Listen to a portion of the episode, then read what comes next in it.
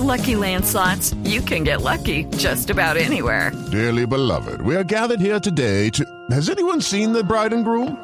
Sorry, sorry, we're here. We were getting lucky in the limo and we lost track of time. No, Lucky Land Casino, with cash prizes that add up quicker than a guest registry. In that case, I pronounce you lucky.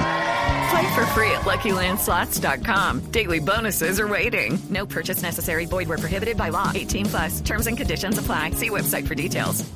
Javi, estamos hablando también de lo importante que, que representa el juego limpio en la próxima Copa del Mundo y yo creo que la FIFA eso le ha gastado demasiado, pero mucho, mucho, mucho dinero, que es el control antidoping. Las primeras pruebas arrancaron en la Copa Confederaciones y realmente creo que ya empiezan a aplicarse en este Mundial Brasil 2014. No, siempre se han eh, eh, llevado pruebas. Lo que pasa es que Pero las pruebas eh, de del pasaporte biológico, es- que es que el, el pionero, el deporte pionero en el pasaporte biológico fue el ciclismo. Explíquemelo bien, ¿de qué se trata el pasaporte biológico? Son unas muestras de sangre que se le sacan a los jugadores y de allí empiezan a, analizarle el perfil. Entonces, Este, este pasaporte biológico, recuerden que lo hizo o se dio a conocer aún mucho más cuando Lance Armstrong exactamente, reconoció a todo el mundo que había eh, se había dopado para, para ganar los Tours de Francia. Entonces ya la gente empezó a conocer un poco más de lo que era este pasaporte. El pasaporte biológico es un análisis eh, ex- exhaustivo que se le hace a la sangre, se le saca un perfil al, al- al jugador y de allí en adelante eh, no pueden existir eh, variaciones porque eso es único. Crea una base de datos. Exactamente. Entonces cuando ya empiezan a, a- le piden el perfil eh, de biológico Sí. y empiezan a ver que hay alteraciones, entonces Algo ya pasó, el algo ocurrió, ya- algo. Entonces como dicen que hay, hay personas que producen más te- testosterona que otras, entonces no, que por qué le salió alto el nivel, no, es que eh, mi organismo lo produce.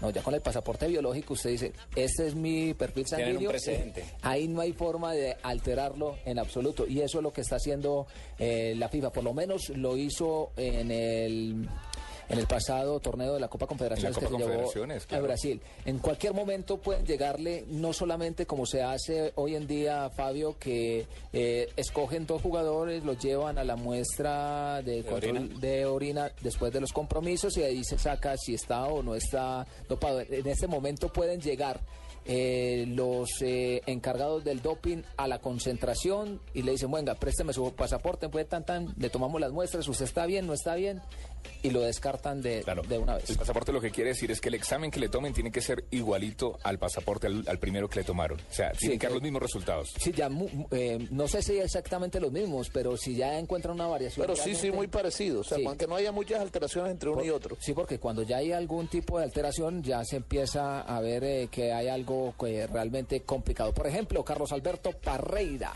entrenador de fútbol, también asistente de- en la selección brasileña del profesor Escolari, se refirió al respecto.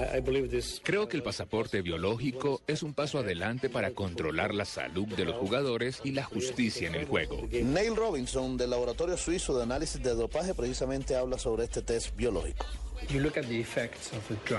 Mira los efectos de la droga. No mires la droga en sí, mira los efectos. Y lo interesante es que es muy rápido. Puedes hacer el test a muchos atletas en un periodo de tiempo muy corto. Neymar precisamente habla de esta prueba. Creo que la prueba de sangre debe ser parte de la rutina de un jugador. Todos los jugadores tienen que pasar por ello. Es una buena decisión de la FIFA. Y otro brasilero de la selección, Dani Alves, y su opinión del pasaporte biológico. Todas las medidas que pueden hacer para el deporte limpio son bienvenidas, especialmente porque el fútbol es el deporte más popular de todo el mundo y debe ser ejemplo para otros. Y ahora escuchemos a Andre Predinelli, funcionario de dopaje de la FIFA, que habla cómo se preparan los jugadores para este examen. Debemos tranquilizarlos, que se sientan seguros del procedimiento y tenemos que explicar por qué estamos haciendo esto, cómo lo tenemos que hacer y lo que se debe esperar de los exámenes. Es un proceso de educación general. Bueno, como acaban de escuchar, eh, sin duda será una Copa del Mundo en la que la FIFA le está apostando al juego limpio, donde no se saque diferencia por una mejor chequera, porque recordemos que para un buen dopaje se necesita buen dinero y ya no lo dejó claro Lance Armstrong en el ciclismo. pero de eso no se trata. Los jugadores, los jugadores quieren que en este, que en este fútbol que es tan popular se juegue bien, se juegue como tiene que ser. los jugadores, los hinchas, los medios de comunicación. Y, es que igual por eso cuando, cuando un deportista tiene ahora en esta época gripa, ya procuran no darle ninguna pasta para no llegar a alterar.